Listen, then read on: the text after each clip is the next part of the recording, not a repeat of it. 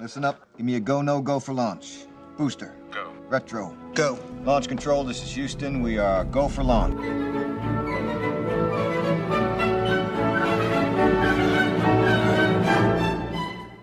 Use the Force, Luke.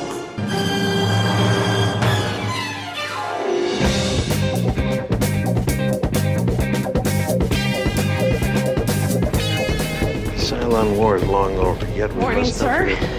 Forget- Good morning, Starbuck. What do you hear? Nothing but the rain. Grab your gun and bring in the cat. Boom, boom, boom.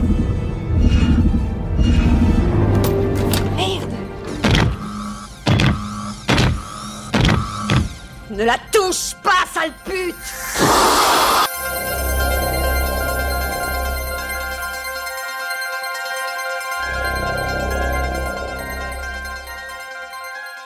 Bonjour à tous, je vous souhaite la bienvenue dans ce nouvel épisode. Aujourd'hui, on va parler d'un livre qui m'est très cher.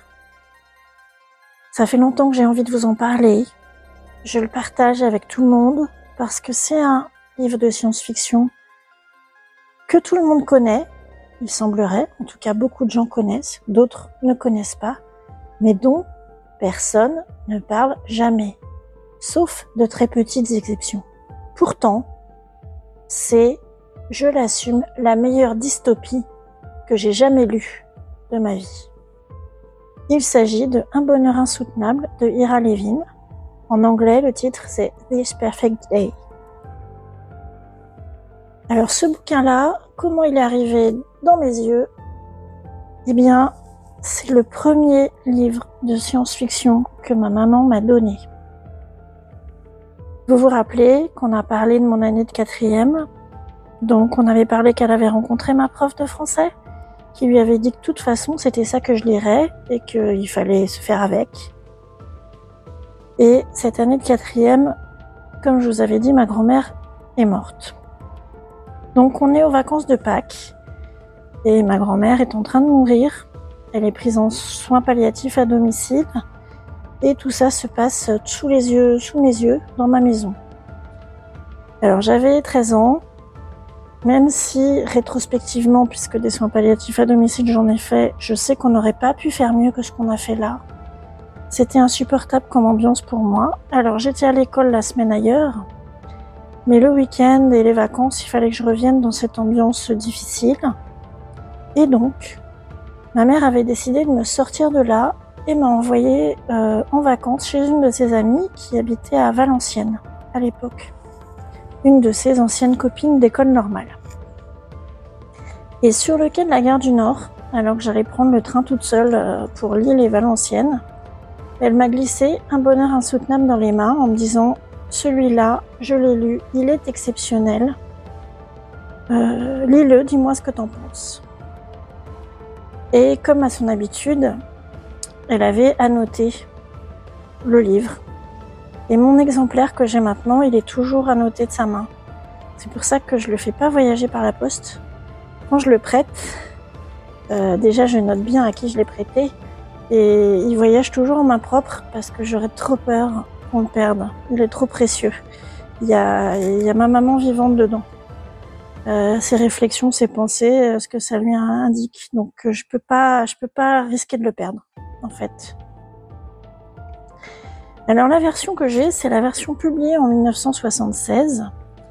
Et ce qui est drôle, c'est que tout à l'heure, en l'ouvrant, pour en regardant, pour euh, chercher des infos dedans, je me suis aperçue qu'il avait été imprimé dans la ville où je réside maintenant. Comme quoi, encore une fois, les voies de la force sont impénétrables. Il y a eu plusieurs réimpressions. Il y a même eu une euh, nouvelle traduction en 2018 que j'ai lue pour euh, vous faire l'émission d'aujourd'hui, mais je vous en reparlerai plus tard, mais elle ne convient pas, cette nouvelle traduction. Alors, Ira Levin, c'est un auteur que vous connaissez tous en fait. Il est né à New York en 1929, il est mort en 2007, c'est un diplômé de littérature et philosophie. Et il est surtout connu pour avoir écrit des romans qui ont été portés à l'écran, notamment Rosemary's Baby qui a été porté à l'écran par Roman Polanski. Alors j'avais vu ce film dans le cadre du ciné-club du lycée euh, en troisième, donc il y a très longtemps. On le passait au ciné-club du lycée. Et quand je l'ai revu il y a quelques semaines, ça m'a frappé au visage. Euh, en fait, euh, Rosemary's Baby, bah moi maintenant j'y vois un, un viol sous soumission chimique. Je peux pas voir autre chose. Euh, j'ai un conjoint qui a fait sa thèse de médecine sur les soumissions chimiques au, GHB. J'ai corrigé toute sa thèse et quand je regarde Rosemary's Baby, c'est une soumission chimique. Donc évidemment, le regard que j'ai sur cette œuvre-là, 30 ans après, n'est plus le même. Et euh, sur l'œuvre d'Ira Levin non plus. Sur cette partie-là, en tout cas, j'avoue que ça m'a beaucoup remué. Il y a aussi un autre livre de lui qui a été adapté deux fois en film qui s'appelle Les femmes de Stepford. Et en fait, il y a un très bon épisode d'un autre podcast qui s'appelle La SF sur le fil. Je vous mettrai le lien dans la description. Je vous invite donc à écouter cet épisode de la SF sur le fil sur les femmes de Stepford. Alors on va parler d'un bonheur insoutenable, je me dois de faire donc un avertissement. C'est un livre dans lequel, dans le chapitre 3 de la troisième partie, il y a une scène de viol. Et effectivement, dans cette troisième partie, les relations hommes-femmes telles qu'elles étaient euh, envisagées en 1970 euh, montrent qu'elles ne sont plus acceptables en 2023. Donc si vous êtes sensible sur ce type de sujet, vous pouvez sauter ce chapitre. En tout cas, ne pas lire ce livre sans penser à votre sécurité mentale, c'est important. Je vais donc commencer pour vous parler d'un bonheur insoutenable, pour vous dire que ça a été publié en 1971, et je vais vous lire la quatrième de couverture. L'action de ce livre se déroule dans un futur qui n'est peut-être pas très éloigné. Toutes les nations sont désormais gouvernées par un ordinateur géant enfouis sous la chaîne des Alpes. Les humains sont programmés dès leur naissance, du moins ceux qui ont été autorisés à naître, et sont régulièrement traités par des médicaments qui les immunisent contre les maladies, mais aussi contre l'initiative et la curiosité. Il y a cependant des révoltés. L'un d'eux, surnommé Copo, va redécouvrir les sentiments interdits et d'abord l'amour. Il s'engage alors dans une lutte désespérée contre ce monde trop parfait, inhumain, qui accorde certes le bonheur à tous, mais un bonheur devenu insoutenable parce qu'imposé.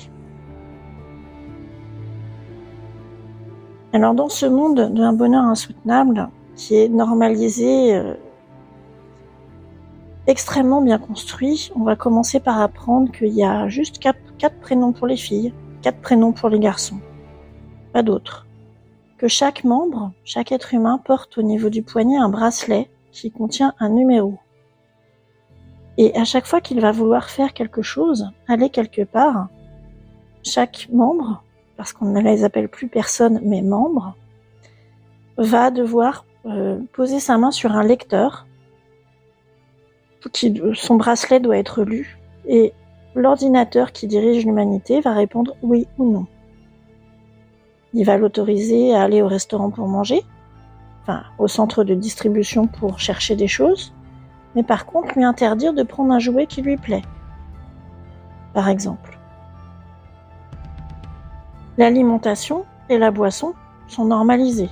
Il mange tous les jours, tout le temps, la même chose, qu'il ne fabrique pas. Il comprend euh, les apports nutritifs, mais c'est toujours pareil. Ils ne font pas la cuisine, ils ne font pas à manger les individus sont identiques physiquement. Il n'y a pas de handicapé ou de malade à notre sens. Non, non. Être malade, c'est ressentir des émotions et ne pas accepter le monde tel qu'il est. Et d'ailleurs, tous les membres ont toutes les semaines un entretien avec ce qu'ils appellent leur conseiller, lequel conseiller vérifie qu'ils ne sont pas malades au sens du livre, c'est-à-dire déviants, est-ce qu'ils acceptent leur situation? Les relations sexuelles sont certes très libérées, faites sans culpabilité aucune, mais normalisées. Et elles ont leur place dans la semaine, c'est que le samedi soir. Les mariages et la reproduction ne sont autorisés que pour certains membres. Le vocabulaire est choisi. L'humanité, c'est la famille. Les membres, donc les personnes qui constituent cette humanité, s'appellent frères et sœurs, d'une seule et grande famille. Dans ce monde normalisé, on va suivre les aventures de Copo. Alors Copo, c'est pas son nom officiel, c'est le nom que lui a donné son grand-père. Et je vous laisse lire pourquoi il s'appelle Copo. Il va, on va le voir dans son enfance, on va le voir dans sa relation avec son grand-père qui aura une importance capitale dans l'histoire. On va le voir faire ses études, commencer sa vie d'adulte, sachant que lui, il a déjà un aspect physique qui est hors norme. Il a un œil vert. Alors que la norme physique, c'est d'avoir les yeux marrons. C'est un récit d'aventure aussi. Alors quand je vous raconte ça, vous avez l'impression que ça va être pénible, que ça va être juste la description de ce monde, mais la grande force du livre, c'est qu'on vous fait voir ça par les yeux de Copo et par les yeux du chemin qu'il prend dans sa vie. C'est-à-dire qu'il va pas choisir son métier, il va être classifié, on va décider pour lui et après il va devoir étudier pour un métier qu'il n'a pas choisi. Mais plus important que tout, pourquoi j'aime cette dystopie par rapport à d'autres que j'ai lues C'est qu'il n'y a aucune violence physique.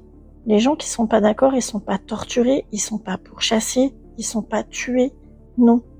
Tout le monde dans ce monde-là est bienveillant, gentil. Et c'est totalement étouffant et insupportable. Et quand on n'est pas bien dans cette civilisation, eh bien, on reçoit un traitement chimique qui fait qu'on devient bien. Il y a un passage où à un moment, euh, Copo euh, n'est pas bien. C'est au tout début du livre. Il va avoir un traitement supplémentaire et il décrit très bien qu'après ça, il est en paix avec le monde. Donc c'est la chimie au service de la civilisation pour rendre les gens dociles. Et tout le monde est gentil, tout le monde est bienveillant et c'est dix fois plus étouffant que peut l'être l'oppression par l'armée, puisque là, il n'y a, a personne n'a d'armes, ça n'existe pas. Alors c'est aussi quelque chose qui est plus supportable à lire pour moi, parce que je vous cache pas, je supporte pas les, scènes de torture. Il y a eu un moment dans ma vie où j'ai eu tellement mal que je voulais mourir, et donc quand je vois des, scènes de torture dans un livre ou dans un film, je peux pas les regarder. Dans ce livre-là, c'est beaucoup plus subtil, et c'est ça qui est incroyable. C'est la grande différence. Et puis ce, livre-là, vous pouvez le lire 200 fois, 2000 fois. Il y aura toujours quelque chose que vous allez trouver. Des ponts que vous pourrez faire avec un autre passage du livre. Il est extrêmement construit. C'est-à-dire que ce que vous lisez dans le premier chapitre va servir à construire des éléments dans le dernier. C'est incroyable. Et à chaque âge, son niveau de lecture. Parce que je vous dis, la première fois que je l'ai lu, ben, j'avais 14 ans. Et la dernière fois, bah, c'était à 51 ans, il y a quelques semaines. Voilà. Alors bien sûr, ça fait écho à tout ce qu'on connaît d'autres dans ce domaine-là. Ça fait écho à 1984, à Fahrenheit 451. Alors Fahrenheit 451, moi j'ai un drôle de rapport à ce livre parce que en fait, la première chose que j'ai vue, c'est le film de Truffaut. Et paradoxalement, j'ai greffé le film de Truffaut dans ma tête sur quand j'ai lu 1984. Donc quand je lis 1984, je vois le film de Truffaut Fahrenheit. C'est un, peu un micmac dans ma tête. C'est un peu le meilleur des mondes aussi. D'autres dystopies qu'on a vu plus récemment, Silo bien sûr. Mais je vous dis là, c'est de la violence non violente. Et c'est extrêmement bien construit. Alors il y a quelques mois, euh, j'ai lu aussi euh, un, autre, une autre dystopie qui m'a été conseillée par euh, Julien de 24 FPS, qui s'appelle Globalia. C'est une dystopie remarquablement écrite par un auteur français, mais ça m'a mise en rogne. Pourquoi ça m'a mise en rogne? Parce qu'il y a beaucoup d'auteurs français qui écrivent de la science-fiction, qui écrivent de la bonne science-fiction, bien écrite, mais qui veulent pas l'étiquette de science-fiction. Et ça m'énerve. Voilà. Donc Globalia, c'est un roman très intéressant, mais j'aurais voulu que moi, on me dise que c'était un roman de science-fiction dans les rayons. Et quand vous le cherchez, vous le trouverez à littérature générale. Et ça, ça m'énerve. Je ferme la parenthèse. À un moment où on a des lois liberticides qui cherchent à localiser nos téléphones, par exemple, où on peut activer nos caméras à distance, je trouve que relire tous ces romans-là, c'est important.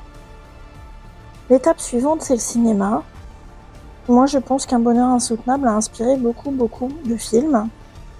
à commencer par Bienvenue à Gattaca d'Andrew Nicole.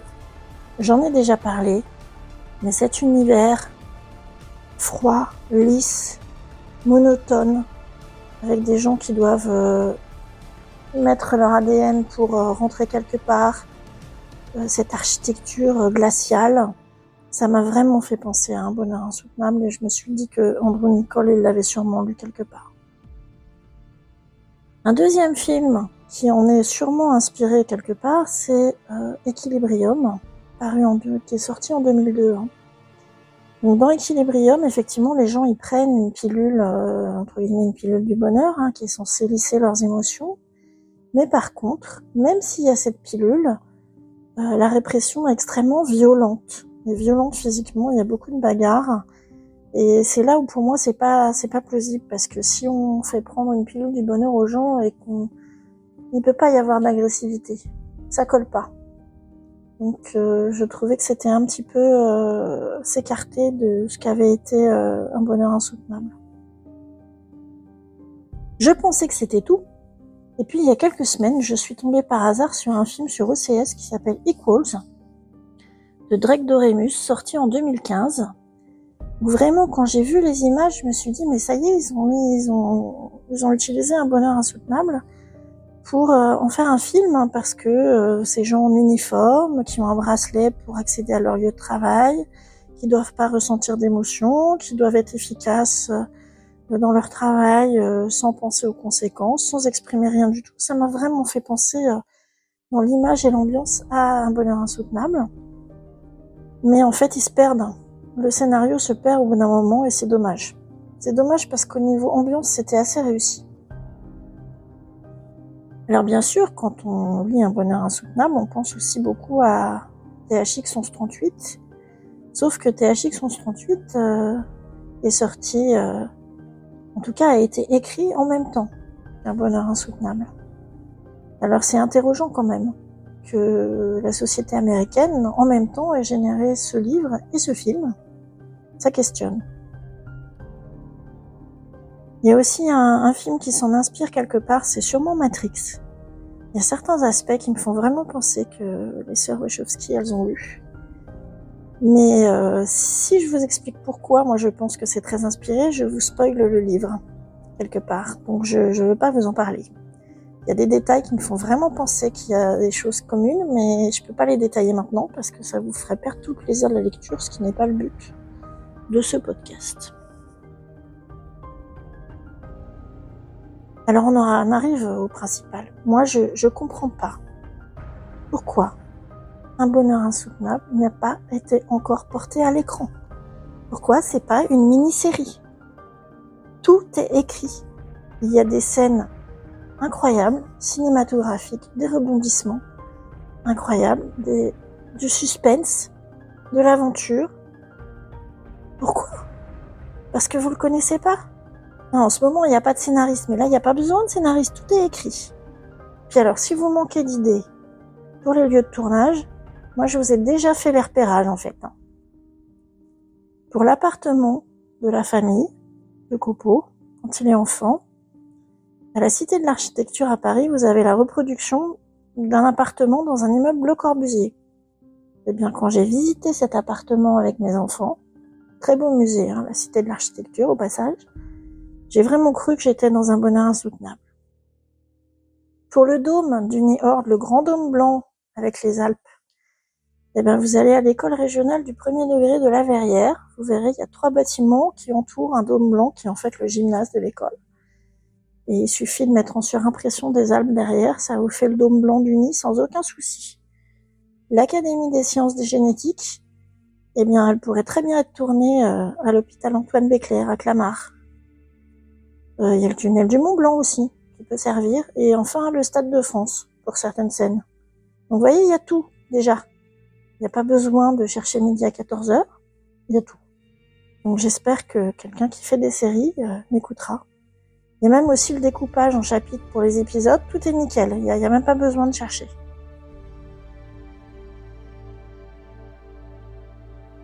Alors, un bonheur insoutenable, où est-ce que vous pouvez le trouver? C'est là qu'est la difficulté. Parce que, d'occasion, il y en a, mais ils atteignent des prix assez inimaginables. Je pense que les gens, quand ils l'ont lu, le gardent et ne le revendent pas, donc il est assez rare. Mais il ne faut pas désespérer. Il faut aller chez les bouquinistes, dans les brocantes. Euh, Quelqu'un à qui je l'ai prêté récemment, qui l'a aimé, m'a raconté qu'il l'avait finalement trouvé dans une vente au profit de l'UNICEF. Et comme ça coûtait un euro, on l'avait même pas fait payer. Donc comme quoi, désespérez pas, il existe. Il est encore dans certaines médiathèques. Par contre, il est souvent au catalogue, pas souvent en rayon. Donc demandez-le. Et à mes bibliothécaires, vu les jours que nous vivons en ce moment, ressortez-le. C'est le moment ou jamais. Il y a une autre traduction qui a été faite en 2018 qui est disponible euh, électroniquement. Alors j'ai lu cette traduction pour cet épisode. Je suis peut-être trop habituée à la traduction initiale, mais j'ai trouvé que ça ne fonctionnait pas.